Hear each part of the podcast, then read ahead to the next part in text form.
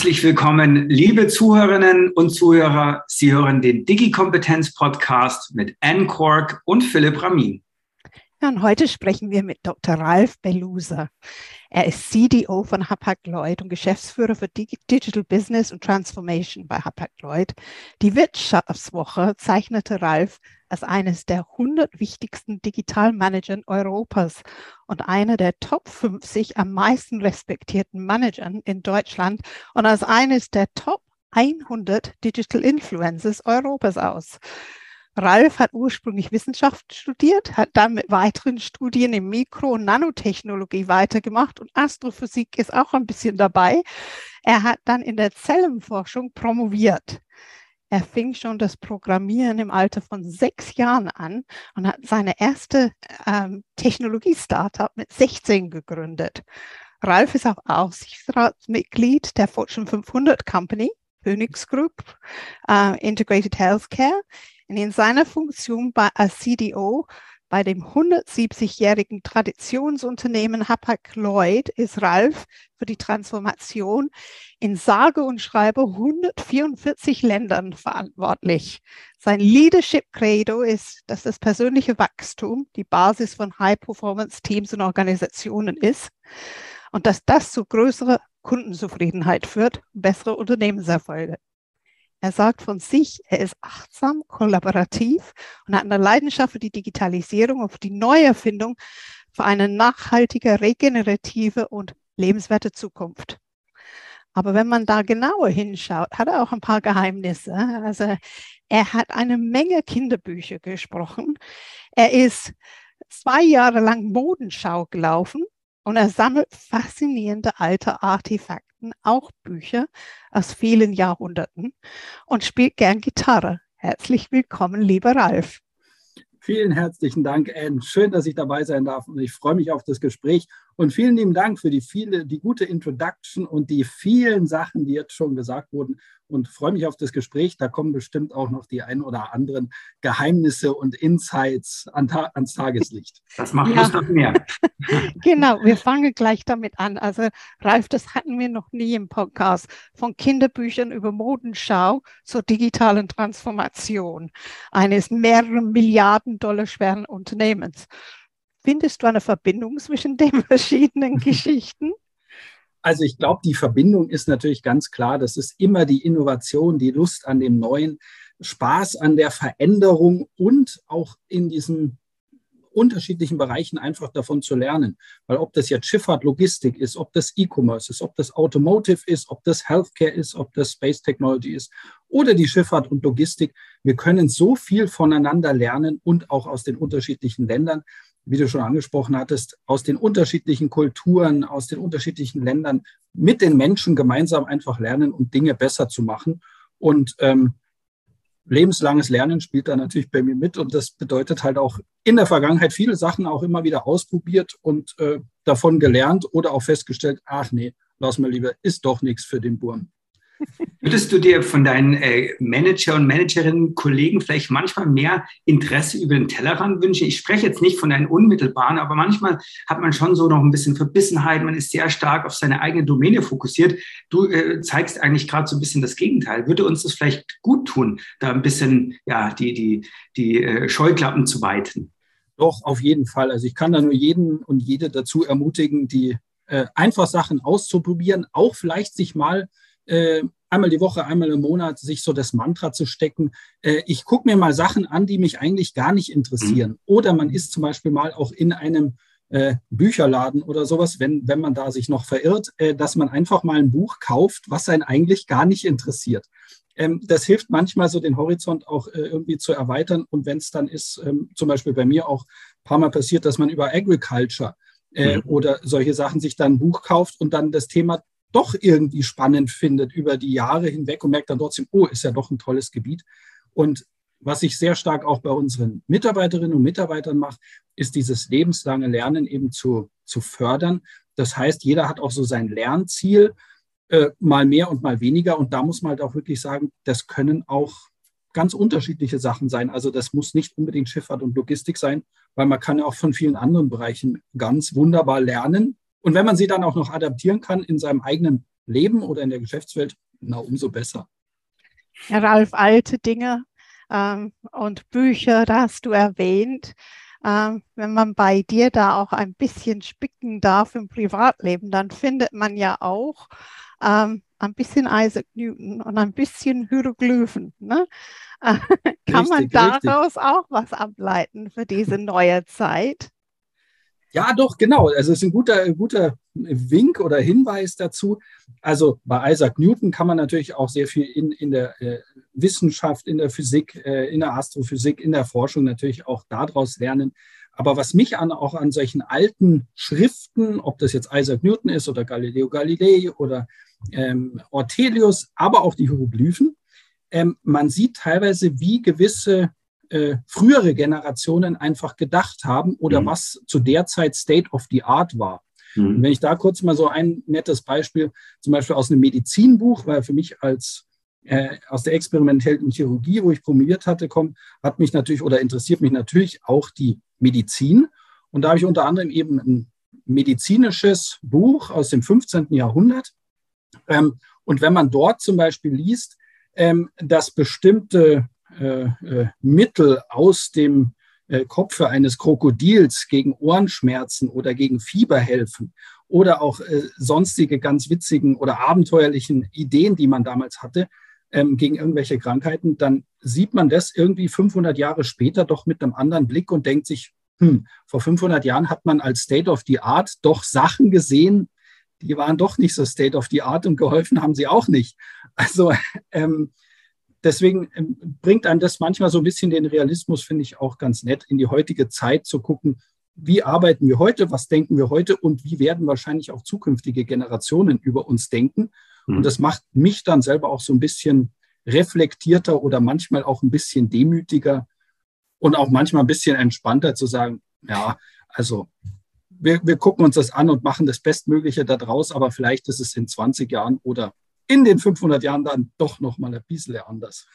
Aber sag mal, brauchen wir vielleicht für die digitale Transformation auch einfach für die für die Zukunft vielleicht auch ein bisschen mehr gegenseitiges Verständnis, also auch so dieses Verständnis, was war in der Vergangenheit gut, was war in der Vergangenheit schlecht, was wird in der Zukunft gut sein, was ist in der Zukunft schlecht ähm, weil manchmal habe ich schon den Eindruck, dass wir da sehr dichotom immer denken. Schwarz-Weiß, mhm. das ist schlecht. New Work, Old Work, Old Economy, New Economy. Und, und ich meine, ein ganz einfaches Beispiel. Ich habe von meinem, von meinem Großvater habe ich ein, ein Kehrschaufel-Set äh, sozusagen vererbt bekommen. Mhm. Richtig so mit, mit, mit, man muss sagen, mit tierischen Haaren und aus Blech. Und ich liebe es. Das, das ist Jahrzehnte alt und funktioniert hervorragend.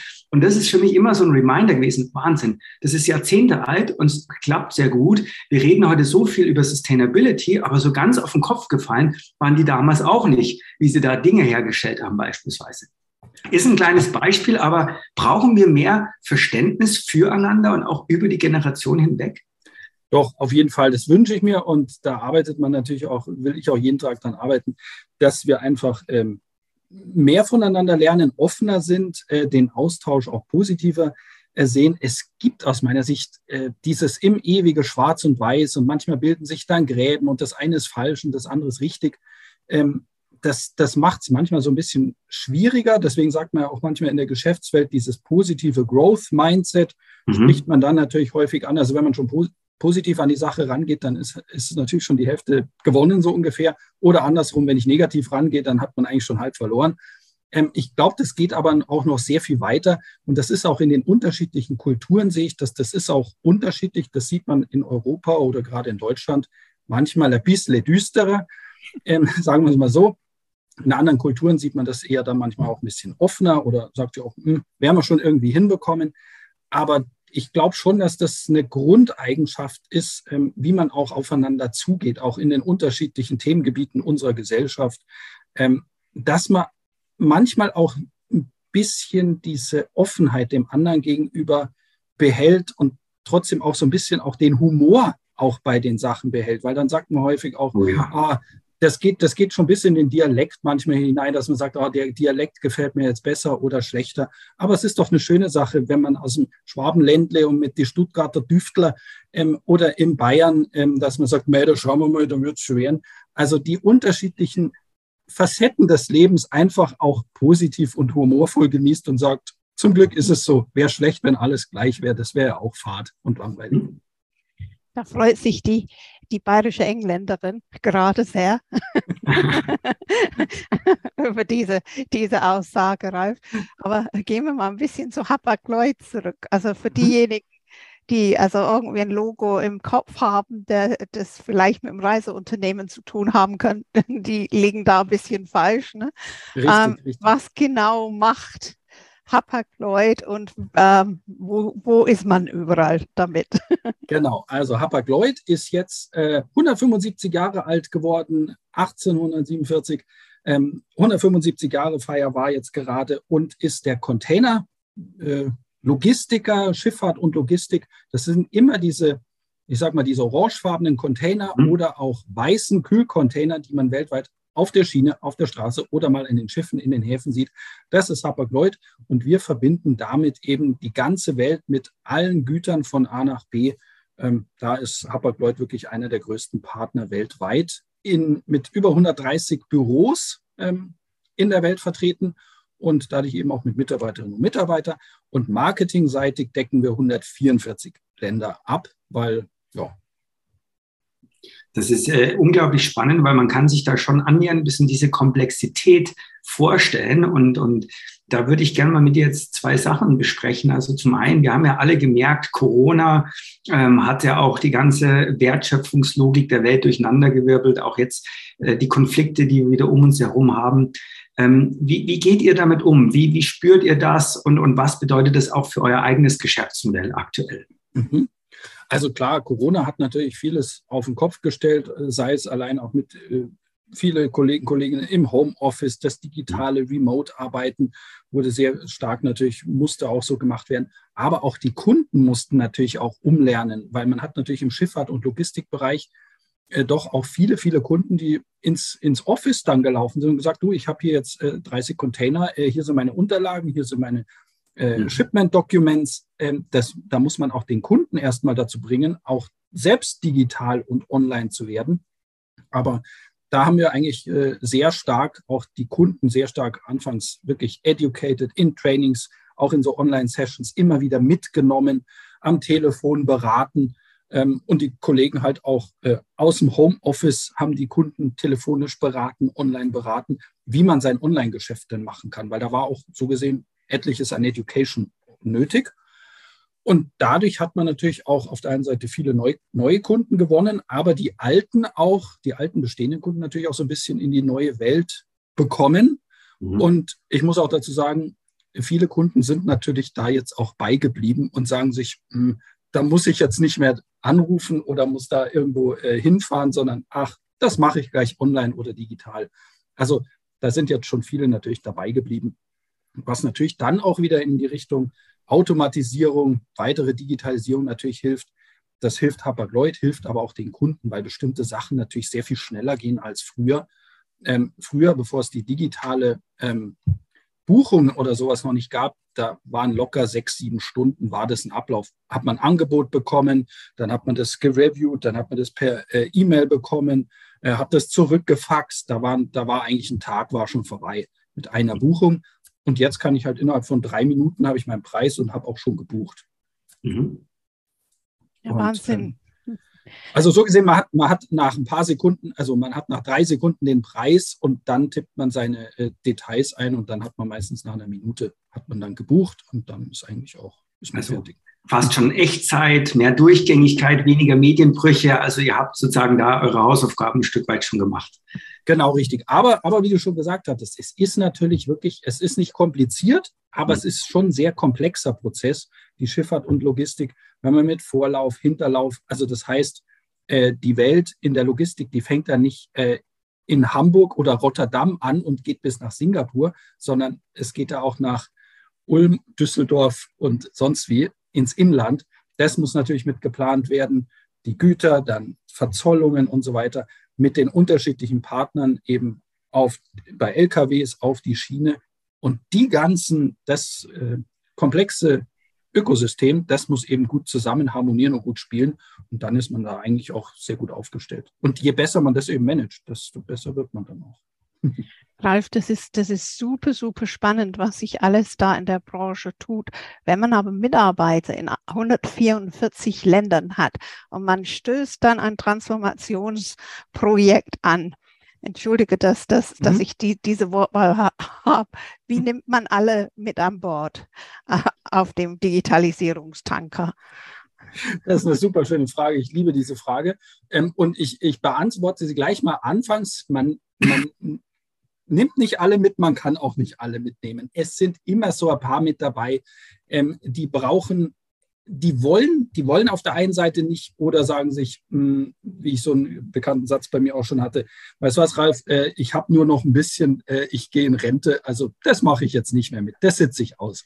Mhm. Also ist ja auch ein netter, netter Satz, wo man auch drüber schmunzeln kann und sagen kann, okay, aber es ist trotzdem wichtig, dass man halt voneinander lernt weil, wie vorhin schon angesprochen, es ist ja nicht, nicht alles Neue ist gut und alles Agile Work und New mhm. Work und man hat sämtliche neuen Management Frameworks ähm, oder neue Technologien, die man einsetzt. Ähm, es gibt da trotzdem auch noch viele Sachen, die aus der Vergangenheit, die gut sind, weil sonst wären wir ja nicht da, wo man ist. Und das bedeutet eben, die Geschichte ist ja auch letztendlich, wenn man Mitarbeiter hat, auch die jetzt 20, 30, 40 Jahre im Unternehmen sind, die sagen natürlich auch, du, also Transformation oder Veränderung, die gab es ja eigentlich schon immer. Da ist das Faxgerät gekommen, dann sind die E-Mails gekommen, dann sind die ersten mhm. Webseiten gekommen. Also die Veränderung ist jetzt für den einen oder anderen nichts Neues. Und trotzdem trifft es natürlich ein Unternehmen auch mit Mitarbeitern, die 28 sind, die sich sagen, oh, jetzt verändert sich alles und alles ist ganz schrecklich. Deswegen ist viel Sprechen, viel Education und auch ein klares Framework, wie man zusammenarbeitet in den unterschiedlichen Bereichen, immer, immer ganz, ganz wichtig. Also wir haben zum Beispiel dort 90 Tage, 90 Days Planning aufgesetzt, Objective und Key Results, äh, in Sales, in Marketing, in IT, in den unterschiedlichen Bereichen und dann immer wieder Education. Jeden Monat, alle 90 Tage, ähm, aber immer halt mit diesem offenen Verstand, offenen Visier, eben zu sagen, ähm, was lernen wir, was ähm, wo, wo können wir besser werden oder vielleicht was verstehen wir auch noch nicht. Und da nimmt man nämlich dann auch die Zweiflerinnen und Zweifler, nimmt man dann mit, weil von denen kann man ja auch teilweise lernen. Weil ein Beispiel zum Beispiel ist, weißt du was, Ralf, das mit den OKRs, das ist mir viel zu komplex und viel zu groß. Ja, was macht man dann in so einer typischen, wie man es auch neu, neudeutsch nennt, Retrospektive? Ja, dann machen wir es eben einfacher und verbessern es. Und mhm. dann macht man das in dem nächsten Zyklus, in dem nächsten Sprint einfacher. Und dann ist es vielleicht auch nur noch drei, vier Sachen groß, damit es jeder versteht, damit jeder mhm. mitkommt. Und dann ist man halt nach neun Monaten, ist man dann halt so weit, dass man ganz gutes, äh, komplettes OGA-Schema aufgebaut hat. Aber das ist immer so gemeinsam, dass man das macht. Und die Zweifler sind eigentlich immer auch, ich sehe es auch immer als positive Kritik oder als positives Mithelfen, weil da ist ja mitunter auch was dran. Bis mhm. auf die zwei, drei, die es halt immer ein bisschen negativ sehen. Mhm. Ralf, jetzt hast du gerade nochmal die, die, die Bedeutung und Wichtigkeit des, des kontinuierlichen Lernens betont und das freut uns natürlich sehr. Wir betreuen ja selber bei vielen großen Konzernen genau diese Projekte und jetzt würde es uns ein bisschen überraschen, wenn du uns versuchst, weiß zu machen, dass man bei euch ausreichend Zeit dafür hat, weil ihr nämlich nicht im Firefighting-Modus seid und alle diszipliniert sich einmal pro Woche die Zeit rausschneiden, um dann wirklich die Weiterbildung zu machen. Ähm, ja, mal, mal, mal offen gesprochen, wie, wie geht ihr daran? Wie schafft es? Ich kann mir vorstellen, gerade eben auch in eurer Branche, sehr viel Hektik, sehr viel Stress. Äh, wie schneidet ihr euch diese wichtigen Phasen raus, dass wirklich alle Gruppen, alle mitarbeitenden Gruppen dann auch ausreichend Zeit haben, sich weiterzubilden? Ja, sehr schön, sehr schön. Weil da gibt es aus meiner Sicht gibt's da so zwei, drei äh, Geheimrezepturen oder die mhm. Secret Songs. Ähm, Kann jetzt zuhören bitte? Genau, jetzt wird spannend. Trommelwirbel. wie man die Mitarbeiterinnen und Mitarbeiter dort beibehält. Also einmal hilft so eine Struktur wie diese Objective und Key Results, dort auch direkt Lernziele oder dieses On-the-Business-Job-Learning mit implementiert. Mhm. Weil zum Beispiel in der IT-Entwicklung, dort bereiten wir eine neue Produktphase vor. Das fällt ja nicht vom Himmel. Wir wissen ja, in drei Monaten, bis dahin entwickeln wir IT gemeinsam dieses neue Produkt. In der Zeit können wir ja Sales, Marketing, Customer Service in den drei Monaten auch in ihren Objective und Key Results, in ihren Zielen hinschreiben. Wir müssen uns vorbereiten im Sales und im Marketing und Customer Service auf dieses neue Produkt. Dann hat man sich damit auseinandergesetzt, hat dort dann schon seine Marketingaktionen aufgesetzt, seine Sales-Aktionen und lernt quasi erstmal direkt aktiv am bestehenden Daily Business dazu. Und dazu, klar, weil man sagt natürlich, ja, für die Marketing-Sales-Aktion, klar haben wir dafür Zeit, weil die müssen wir so oder so machen. Aber wir inkludieren das gleich mit dem, mit dem Learning dazu, damit die Kollegen, Kolleginnen auch lernen und wissen, was kommt denn da, was sind die Vorteile. Also dass dieses on the go immer mit äh, in, das, in das tägliche Geschäft mit einfließen lassen. Also das, das hilft sehr gut. Dadurch kommt es einem gar nicht mehr so stark als Lernen vor. ähm, und das machen wir eben jede Woche, jeden Monat, alle 90 Tage immer wieder auffrischen im Marketing, im Sales, Customer Service, IT.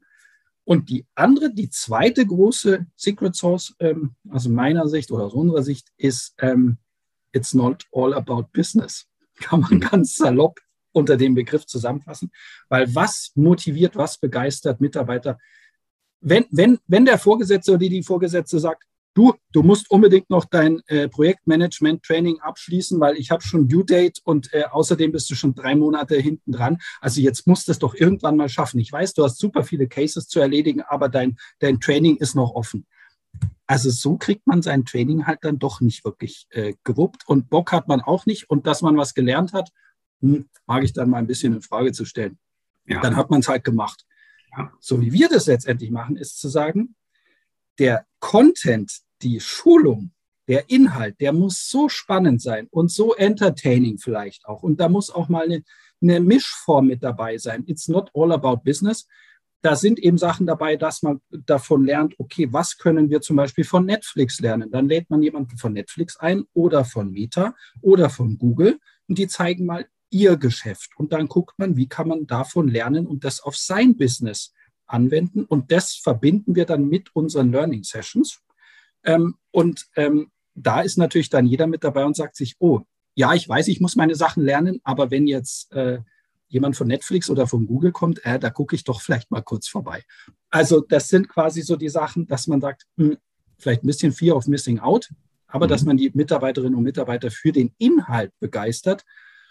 Und was wir jetzt zum Beispiel auch gemacht haben, ist vor, vielleicht ein Beispiel dazu, ganz neu in der Industrie, vielleicht auch in der Welt, ähm, eine 24-Stunden-Konferenz. Mhm. Das heißt, ähm, wir haben 24 Stunden lang ähm, aus allen 144 Ländern die Mitarbeiter live gestreamt, um zu zeigen, wie ist ihr Daily Business, was sind ihre Lieblings-Apps, was kochen sie gerne, wie tanzen sie, wie ist ihre Kultur, damit jeder in der Welt einmal in 24 Stunden, in den 24-Stunden-Konferenz einfach mal sehen kann, oh, so tanzt man also in Kolumbien oder so kocht man in Indien. Aber wir haben natürlich auch gelernt, wie macht man Marketing, Sales, Produktentwicklung, was sind die digitalen Trends, in Kolumbien, in mhm. China, in Saudi-Arabien oder auch in Frankreich oder Deutschland. Mhm. Und das bringt die Menschen zusammen, weil sie dann sagen, oh, ich sehe die Welt, ich sehe meine Kollegen, meine Kolleginnen oder auch für den Kollegen, Kolleginnen selbst in dem Land sagt sich, oh, ich kann zeigen, was bei uns hier gerade in Österreich so ist oder in Italien oder in Deutschland. Das, und das motiviert die Leute. Und dann ist das mit dem Learning eigentlich nur noch das, der kleine Schnips, das geht dann fast von alleine. Ja, es wird zur Routine, es wird zur Intuition und genauso sollte es ja sein. Es steckt ja in uns drin, ist ja eigentlich nichts, was wir lernen müssen. Ja, genau, richtig. richtig. Genau. Und dann spannend. Ralf, das, das hört sich so sehr an, während du sprichst, als ob es ein bisschen Jules Verne drin hat. Wenn wir schon bei alten Büchern sind. genau. In 24 Stunden um die Welt. In 24 Stunden um die Welt. Genau, richtig, richtig. Aber das, äh, wir werden es jetzt auch immer wieder machen, weil wir haben so viel davon gelernt ähm, und auch die Mitarbeiter so viel davon gelernt. Und man hat auch neue Kontakte kennengelernt, die natürlich auch fürs Business dann wieder helfen. Zu sagen, oh, ich habe hier einen Transport von A nach B, aber ich habe den Ansprechpartner gar nicht so gewusst. Mhm. Und dann fällt einem plötzlich ein, oh du, wir hatten ja bei der 24-Stunden-Konferenz, wir hatten da zweieinhalb Minuten lang zusammen Salsa, mhm. virtuell, virtuell im Büro das getanzt und ich weiß, was weiß ich, ob das Carolina war oder man kennt sich dann einfach auch viel besser Absolut. untereinander. Absolut. Cool. Also wer Salsa tanzen lernen möchte, der ist auch bei Hapag-Lloyd goldrichtig. Es gibt Richtig. auch Kompetenz in-house. Wir äh, äh, können das absolut hier weiterempfehlen.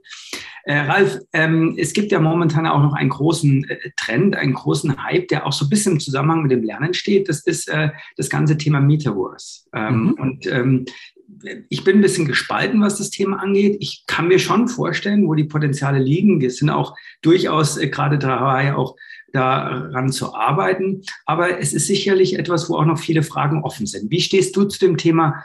Äh, was sind eure Gedanken dazu? Also ich stehe dem Thema sehr, sehr positiv äh, gegenüber. Also es gibt auch ein paar Themen, da stehe ich negativ gegenüber oder da finde ich, das ist verschwendete Zeit. Aber Metaverse aus meiner Sicht ist langsam die richtige Zeit.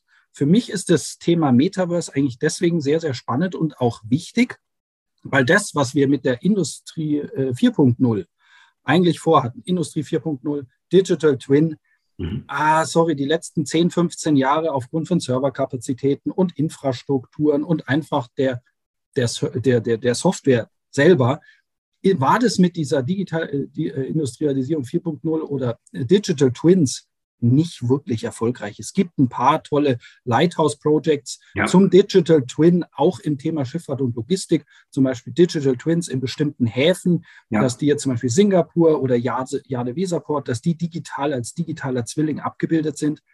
Aber ich glaube, das eröffnet einfach uns auch den, die, die Ideen, wie weit sich das auch verändern wird im Metaverse. Weil im Grunde das Metaverse ist eigentlich die nächste professionelle Stufe des digitalen Zwillings. Mhm. Aus meiner Sicht so ein Stück weit. Die, die, die Abbildung der reellen Welt, so gesehen. Mhm. Jetzt würde ich dagegen halten und sagen, ja, ist es nicht einfach wieder äh, einfach ein neues Label? Also, dass man sagt, wir müssen sozusagen diese, diese, das Ganze am Leben halten, deswegen brauchen wir jetzt ein neues Label. Wäre es nicht viel besser zu sagen, lass uns doch mal die Dinge umsetzen, die wir schon definiert haben? Du hast den digitalen Zwilling angesprochen, der ja eigentlich nichts anderes ist ähm, dass man dieses Abbild eins zu eins schafft, um dann zu simulieren und, und in Echtzeit und all diese Dinge. Ähm, sind wir nicht manchmal da auch ein bisschen zu undiszipliniert, dass wir immer wieder Richtig. zum nächsten Trend springen, ohne eigentlich den aktuellen auch mal wirklich konsequent umgesetzt zu haben? Und überfordern wir damit vielleicht nicht auch den einen oder die andere? Richtig, richtig. Aber ich glaube, ich glaube, die digitalen Zwillinge, die bisher, ähm, ich würde eher sagen, jetzt mit dem Metaverse, jetzt kann man es gescheit machen. Okay. Vorher, vorher, das war eigentlich eher so eine, ich würde sagen, eher auch viel Testphase und mhm. auch viel, teilweise auch produktiv. Die haben auch wirklich auch guten Output schon geliefert, die digitalen Zwillinge. Aber ich glaube, jetzt mit dem Metaverse kann man das nochmal richtig machen und vor mhm. allem auch viel, viel stärker vernetzen. Weil wenn mhm. ich jetzt zum Beispiel, aber gerade das Metaverse in der Schifffahrt und Logistik würde ich eher sagen, das ist ein Thema in 15 Jahren wahrscheinlich, 15, 18 Jahren, dass man sieht, ähm, die ganze Schifffahrt, Logistik, der Gütertransport, der ist quasi in einem 1 zu 1 Abbild im Metaverse, dass ich eben sehen kann, hier habe ich meine 3000 Container, da ist das und das drin. Bei den 3000 Containern gibt es so die Schifffahrtsdokumente, die sind in der Verzollung. Wenn mhm. jetzt noch welche in die Verzollung müssen, sehe ich das im Metaverse und kann das quasi aus dem Metaverse direkt anstoßen zur Verzollung, dass die 18 Container nochmal nachverzollt werden müssen. Ich sehe gerade, welche abgeladen werden, welche aufgeladen werden. Kann das so gesehen aus meiner Sicht dann auch in der Zukunft aus dem Metaverse heraus steuern, dass man eben sagt, äh, ja, dann steuert man das gemeinsam aus dem Metaverse heraus. Wo kommt es jetzt wo auf die Schiene? Wie ist es optimiert? Der, äh, die die äh, Machine Learning, die Daten, die Algorithmen helfen da natürlich, aber man hat als Mensch quasi viel mehr Eingriffsmöglichkeiten, komischerweise auf die reelle Welt, aber aus dem Metaverse hinaus. Und da möchte ich mich vielleicht so äh, als letzten oder dazu Metaverse auch nochmal sagen äh, oder aus dem Fenster lehnen. Wer weiß, ob es in 15 oder 18 Jahren überhaupt diese klassische Webseite oder App in dem Sinn noch gibt, mhm. wenn es das Metaverse gibt. Weil wenn ich meine Containertransporte, meine Dokumente, meine Verzollungen, diese eins zu eins Abbild im Metaverse habe, ja, dann buche ich es doch auch gleich da, weil ich habe meine Dokumente da, ich kann es dort steuern und ich habe einen direkten Zugriff. Und man sieht es natürlich auch an anderen großen Playern im Markt wie Siemens mit ihrem Accelerator. Ja. Das geht schon ganz, ganz stark in die Richtung. Und ein letztes Wort vielleicht dazu noch. Heute ja auch, heute auf Netflix gekommen, The Grey Man. Und den Greyman kann man natürlich auch im Metaverse mitspielen. Also man merkt auch selbst Netflix Entertainment, die unterschiedlichen Bereiche gehen natürlich auch Netflix-Serien und Netflix äh, Greyman auch im Metaverse mitzuspielen. Also man merkt, es wird schon immer stärker hybrid wenn man das möchte. Man muss aufpassen als Engländerin, wenn man solche Abkürzungen nutzt. Wir haben ja IoT, wenn ich jetzt MOT sagen würde, das ist der TÜV in England. Aber ähm, werden wir irgendwann mal diese ähm, Metaverse sehen in einer ähnlichen Struktur, wie wir das im IoT ja auch beobachten? Doch, das sehe ich auf jeden Fall. Also das ist also das hilft viel mehr Transparenz zu schaffen und vielleicht auch die ein oder anderen Prozesse ja, einfacher zu machen, Simplifizierung transparenter zu machen, vielleicht auch einfacher zu steuern dahingehend und auch ähm, ja, einfach den gesamten Prozess zu verschlanken und viel, viel einfacher zu machen. Also ich glaube, das, das hilft einfach. Hm. Jetzt äh, ist es so, dass ähm, ein weiteres großes Thema neben der digitalen Transformation ja auch die Transformation in Richtung Nachhaltigkeit, äh, Kreislaufökonomie geht. Ähm, das ist sicherlich ein Thema, das uns, äh, euch äh, auch sehr stark äh, bewegt. Mich stört immer in der Diskussion so ein bisschen, dass man diese Themen so stark voneinander trennt. Ja, da ist das eine Thema auf der einen Seite und das andere auf der anderen Seite. Ich glaube, es sind zwei äh, Aspekte, die unglaublich eng verzahnt gehören in der Konzeption, auch in der Bildung. Ähm, welche, welche Ansätze habt ihr so in petto in den nächsten Jahren? Was, was sind bei euch die großen Themen? Da gibt es mhm. bestimmt um Antriebe, es geht um Geschäftsmodelle. Was sind so die Themen, auf die wir uns freuen können in dieser Hinsicht? Genau, also da muss, da ist Hapag-Lloyd natürlich wirklich äh, äh, auch gut in, die, in der Richtung aufgestellt, gerade mit Circular Economy, Sustainability. Dort äh, auch die Kolleginnen und Kollegen arbeiten dort auch äh, an der Zukunft, aber auch im Operations, so wie schon angesprochen, seien das moderne Schiffe, neue Antriebssysteme, mhm. äh, ob das LNG ist, ob das neue ähm, E-Fuels sind oder Biofuels, also die unterschiedlichen Kategorien ähm, ähm, werden dort quasi implementiert, ausprobiert. Was bringt auch dort am meisten? Wo kann man es auch am besten einsetzen? Ähm, und dementsprechend werden auch oder sind auch die Schiffe zum Teil schon umgerüstet, dass man dort mhm. eben äh, ganz vorne mit, mitgeht und mitgehen kann. Man muss natürlich dazu auch sagen, also gerade auch die neuen äh, Treibstoffe oder Biofuels, E-Fuels, ah, die gibt es natürlich jetzt nicht noch, äh, noch nicht in großem Umfang, dass man sagen kann, kann man jetzt überall äh, nutzen oder auch überall tanken, nennen wir es mal so. Mhm. Ähm, da muss man sich halt äh, Stück für Stück optimieren. Aber Hapag-Lloyd hat da bis 2035 auch einen ganz klaren Plan, ähm, wo es da hingehen soll. Aber das sind natürlich nicht nur die Schiffe oder die Antriebe oder der Treibstoff, sondern auch, wie man seine Routen optimiert, ähm, wie auch, wie man insgesamt zusammenarbeitet.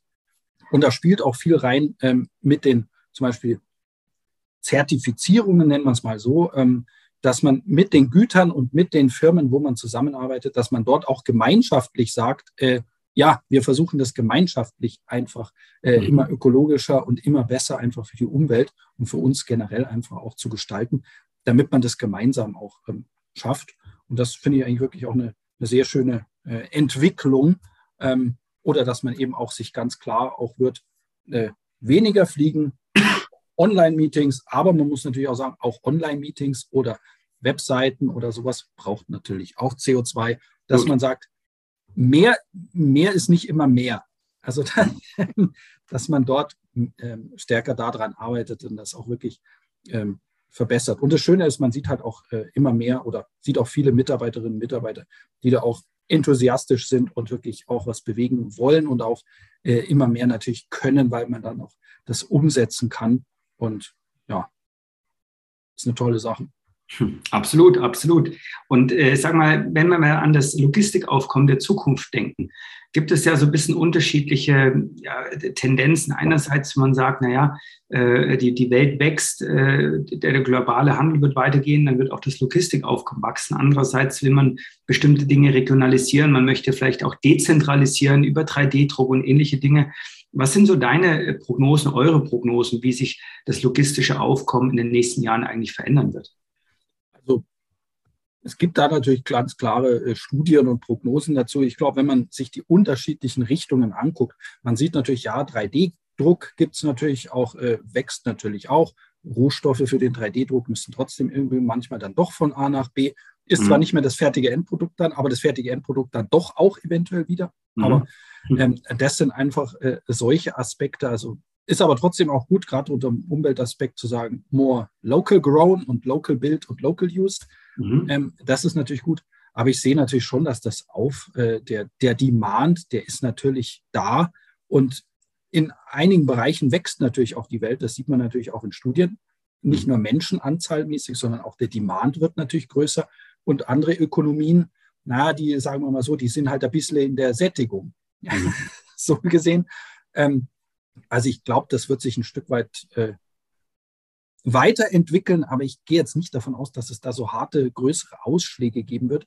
Das ist eher so ein Weiterentwickeln und Mergen von den unterschiedlichen äh, Demands und An Anforderungen im Markt. Also ich glaube jetzt nicht, dass da so ganz neue hohe Spitzen kommen, dass man sagt, oh, jetzt brauchen wir ganz unbedingt nochmal äh, hunderttausende Container, weil der, der Weltmarkt oder es gibt tolle Güter, die muss man unbedingt von A nach B schicken. Ich glaube, das ist trotzdem auf einem sehr, sehr hohen Level und das wird sich auch dementsprechend äh, so auch ein Stück weit weiterentwickeln.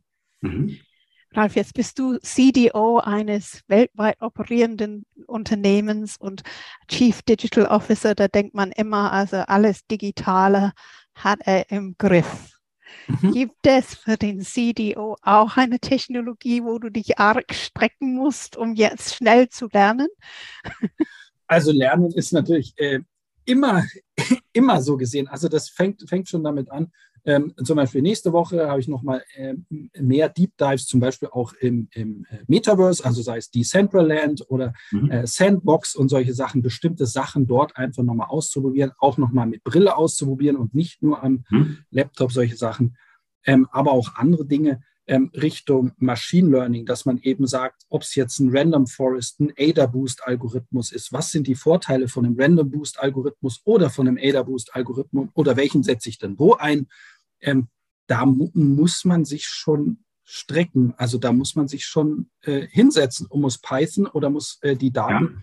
letztendlich, äh, man muss das ausprobieren. Und da merkt man schon manchmal, dass es halt ein Stretch ist oder unbequem ist. Mhm. Ähm, aber was kann denn schon passieren? Außer dass man was Neues lernt oder sich denkt, ist nichts für mich oder ist so kompliziert, ich verstehe es nicht, ich muss es vielleicht nochmal angucken. Mhm. Aber ähm, genau, also da gibt es auch auf meiner Seite, gibt es natürlich immer wieder auch Sachen, wo ich sage, boah, das verstehe ich jetzt noch nicht auf den ersten Sitz. Wir haben es jetzt schon öfter betont, ihr seid ein extrem internationales Unternehmen, aber trotzdem seid ihr irgendwie auch eine, eine etablierte, bekannte deutsche Brand, also ein traditionsreiches äh, Haus auf jeden Fall wie wichtig ist für euch der Standort Deutschland? Und wenn du an, der Deutschland, an Deutschland in der Nacht denkst, ähm, bist du in einem Schlaf gebracht oder bist du voller Optimismus, was da in den nächsten Jahren ähm, bei uns passieren wird und was für Weichenstellungen bei uns notwendig sind? Also Hapag-Lloyd ist natürlich Headquarter und Hapag-Lloyd ist natürlich äh, aus Deutschland, da mit dem Headquarter äh, äh, geboren, aber wie sagt man auch immer in der Welt zu Hause. Und wir haben natürlich so viele Kollegen weltweit, äh, ob das jetzt in Lateinamerika ist oder in äh, Saudi-Arabien. Also äh, USA, Kanada, da ist man eigentlich in der Welt zu Hause. Und wie hat Albert Ballin schon gesagt, mein Feld ist die Welt. Mhm. ähm, das trifft es da natürlich sehr gut. Und wenn man da einen guten Job macht, dann ist man natürlich auch in allen Ländern auch wirklich ganz gut vertreten da, genau. Für den Standort Deutschland, da bin ich nach wie vor positiv. Ich würde mir jetzt natürlich manchmal wünschen, dass man nicht alles immer so oder damit, dass man viele Sachen nicht so schwarz malt. Ähm, also, weil wir haben natürlich auch, wenn man jetzt momentan den Fernseher anmacht, ob das Energiekrise ist oder Corona schwappt irgendwie noch von hin und her. Ähm, und dann gibt es noch die Inflation und äh, noch 17 andere Themen. Also, man könnte schon eigentlich sagen, mh, hm, es ist irgendwie ganz schön düster im Land. Ähm, aber ich sehe es eher auch so, ähm, es sind ja auch, auf der einen Seite hat man Herausforderungen, aber Herausforderungen kann man ja auch drüber sprechen und meistern und auch davon lernen. Und man hat ja auch in der Vergangenheit häufig gesehen, aus schwierigeren Zeiten oder aus Herausforderungen kommen manchmal doch sehr, sehr schöne Sachen wieder hervor. Und das sollte, glaube ich, auch jeden motivieren zu sagen, auch wenn es heute ein bisschen wolkiger ist oder auch mal Hitzeperioden sind, die dann doch momentan nur zwei Tage waren, ähm, es hilft ja trotzdem auch dann, das wiederum zu verbessern, auch mit dem äh, Klimawandel sich Gedanken zu machen und dort auch zu sagen, was kann ich denn da für mich alleine dazu machen oder in der Familie oder mit der Firma gemeinsam auch positiv was draus machen. Und da muss ich sagen, dann sieht das auch gleich gar nicht mehr so düster aus, weil dann sagt man sich, oh, das können wir machen, ach, das ist nachhaltig, das hilft uns und dann wird der Tag schon wieder gleich viel besser. Und dann muss man auch nachts äh, nicht schwer im Kopf weiterbühlen. Sehr gut, sehr gut. Das ist auch eine sehr, sehr schöne Überleitung, ähm, wenn es darum geht, was für dich in Zukunft eigentlich so die wichtigsten Themen sind. Das ist nämlich eine Frage, die wir all unseren Gästen immer wieder stellen am Ende der Podcast-Folge. Also was sind für dich persönlich die drei Themen, die in nächster Zeit höchste Priorität haben? Und du kannst dir ein bisschen überlegen, auf welcher Granularitätsebene du das beantworten möchtest. Mhm. Ja, sehr gut. Also was, was für mich am äh, grundlegend immer super wichtig ist, ist jeden, jeden Tag ein bisschen besser machen. Also mhm. das, das ist so mein Credo, wo ich also jeden Tag aufstehe und sage, weil dafür sind wir doch aus meiner Sicht da auf der Welt, dass man einfach den Tag gut gestaltet und den anderen auch ein gutes Gefühl gibt und den anderen weiterhilft, weil das spiegelt sich auch immer dann auch in das eigene Leben wieder. Und dann kann man sagen, okay, dann, also weil es aus meiner Sicht geht es nicht immer um höher, schneller, weiter gewinnen, ähm, sondern jeden, jeden Tag ein bisschen besser machen. Mhm. Weil das, das ist ein großer Punkt. Der zweite große Punkt ist natürlich dieses lebenslange Lernen, dieses Offensein ähm, für Neues. Und sie sagen, ich, ich schaue mir das an, auch wenn es mich vielleicht nicht interessiert, aber ich tausche mich damit aus, weil das macht gleich die Welt gleich wieder ein bisschen bunter. es macht nicht alles so düster, sondern man hat Möglichkeiten, sich dort eben ein Stück weit zu verbessern. Und beim, beim dritten ist es wirklich auch so, dass ich sage, was, was in der Zukunft mich sehr stark interessiert oder was man sieht, ist diese Konvergenz der Industrien, mhm. dass die Industrien, die Technologien, die rutschen, die werden immer stärker mergen miteinander. Also nicht nur Metaverse, sondern die ganzen Industrien, ob mhm. Automotive oder Retail oder Chemicals, Agriculture, Food, Space Technology, Healthcare, mhm. das wird immer mehr miteinander gemerged und miteinander vernetzt werden. Und ich freue mich schon drauf, dass man das eben ähm, gut gestalten kann, damit ja, die Welt einfach da ein Stück weit auch einfacher wird, besser wird, nachhaltiger wird ähm, und dass wir uns dort ähm, auch die Vorteile rausarbeiten, die manchmal eigentlich sogar weniger Arbeit sind, als was wir heute haben. Ja, unbedingt. Und das sehe ich halt als, als sehr schöne, schöne Möglichkeit, ähm, auch da reinzugehen. Und deswegen kann ich auch nur jeden oder jede dazu ermutigen, auch in die unterschiedlichen Bereiche reinzukommen gucken und das auszuprobieren, weil es gibt so viele schöne Sachen einfach zu machen. Ähm, ja. Wenn wir bei den schönen Sachen sind, Ralf, also jetzt die allerletzte Frage. Ähm, was würdest du, also welche drei Sachen würdest du empfehlen, dass die Menschen sich unbedingt angucken sollten, um ein bisschen zu lernen? Uh, das ist eine gute Frage. Auf jeden Fall äh, den Podcast hören. Sehr gut. äh, die drei Sachen, die man, die man lernen sollte oder sich angucken sollte. Ähm, also vielleicht, wenn man wieder äh, zurückkommt auf eine Buchempfehlung, zum Beispiel eine davon ist zum Beispiel Ray Dalio äh, mit dem Auf- und Niedergang von Organisationen. Mhm. Ähm, man muss nicht das ganze Buch lesen. Ich glaube, wenn man die ersten äh, 50 Seiten gelesen hat, hat man, weiß man schon, wo der Wind hinweht. Und das Schöne ist, was für, bei mir dort hängen geblieben ist bei Ray Dalio mit den Economies, Rising and Falling Economies, ist eben Everything starts with Education. Es ist immer Lernen, kontinuierliches Lernen und miteinander sprechen und sich mit Freunden, bekannten Menschen austauschen. Ähm, das ist einer der grundlegenden Bausteine. Wenn man da hapert oder wenn man sich zu sehr abschottet und abgrenzt von anderen, das ist nie, es ist kein guter Startpunkt. Das hat man die letzten bis zu den Ägyptern zurückgesehen. Das ist kein guter Startpunkt. Genau, also das, das ähm, als Punkt. Und was könnte man sich noch ansehen aus meiner Sicht? Na, wir hatten es ja vorhin auch schon angesprochen, unter anderem das Metaverse sollte man sich mal mhm. angucken und das Thema natürlich Machine Learning, AI, weil man sagt da häufig auch, oder was ich auch sage, Everything plus AI, ob das Häkeln Botanik plus AI ist, ähm, sollte man sich einfach mal Gedanken drum machen, ob das denn passt. Ähm, weil wenn es bei einem anderen passt, dann hat man, dann hat der andere natürlich einen wirtschaftlicheren Vorteil. Also deswegen, und AI ist ja so gesehen nichts Böses, sondern es soll, es unterstützt, es hilft, es macht Entscheidungen einfacher ähm, und dass man sich dort einfach damit auseinandersetzt. Oder Architektur plus AI. aber auch eben mit der Vergangenheit miteinander verbinden, dass äh, man trotzdem sagt, ähm, die Zukunft ist schön und wir gestalten die Zukunft neu, aber wir nehmen trotzdem die Vergangenheit auch noch ein bisschen mit. Deswegen finde ich es manchmal auch ganz schön, wenn man architektonische Bauten sieht, die dann trotzdem noch irgendwelche Inka- oder Maya-Reliefs oben mit drin haben. Da nimmt man die Geschichte auch noch ein bisschen mit äh, in mhm. Lateinamerika, in den Bauwerken, obwohl es ein hypermodernes, äh, sustainable, CO2-neutrales Bauwerk ist. Aber trotzdem hat man die Inka-Maya-Kultur mit in der Architektur mitgezogen. Finde ich einfach da auch ein schönes Beispiel davon, mhm. zu lernen und die Zukunft und die Vergangenheit da so positiv mitzunehmen. Man, man, merkt schon, das ist ein zentrales Thema für dich, die Dinge zusammenzuführen, die Branchen und die Kulturen und die Architekturen und die Welten äh, und natürlich auch die Logistik dieser Welt. Lieber Ralf, das war ein spannendes und total interessantes Gespräch mit dir. Äh, ganz herzlichen Dank für deine Ausführungen, Reflexionen und für deine große Offenheit. Toll, vielen lieben Dank, Philipp. Vielen Dank, Anne. War ein wundervolles Gespräch und ich hoffe, den Zuhörerinnen und Zuhörern hat es auch super gut gefallen und vielleicht irgendwann bis zum nächsten Mal. Also Ralf, von mir auch. Also herzlichen Dank. Das war heute das Gespräch mit dem digitalen Jules Verne, der von der Modenschau in die Schifffahrt äh, von, von Gütern hineingestiegen ist und einfach sagt, ein mehr ist nicht immer mehr. Es geht nicht nur um Business. Man sollte sich unbedingt Metaverse anschauen. Das war heute das Gespräch mit Dr. Ralf Beluser, CDO von Hapag-Lloyd. Und falls Sie, liebe Zuhörerinnen und Zuhörer, einen Vorschlag haben für jemanden, der ebenso spannend ist wie der Ralf heute, dann bitte einfach eine E-Mail unter podcast.i40.de und mit unserem Hashtag DigiKompetenzPodcast könnt ihr verfolgen, was sich sonst noch alles tut.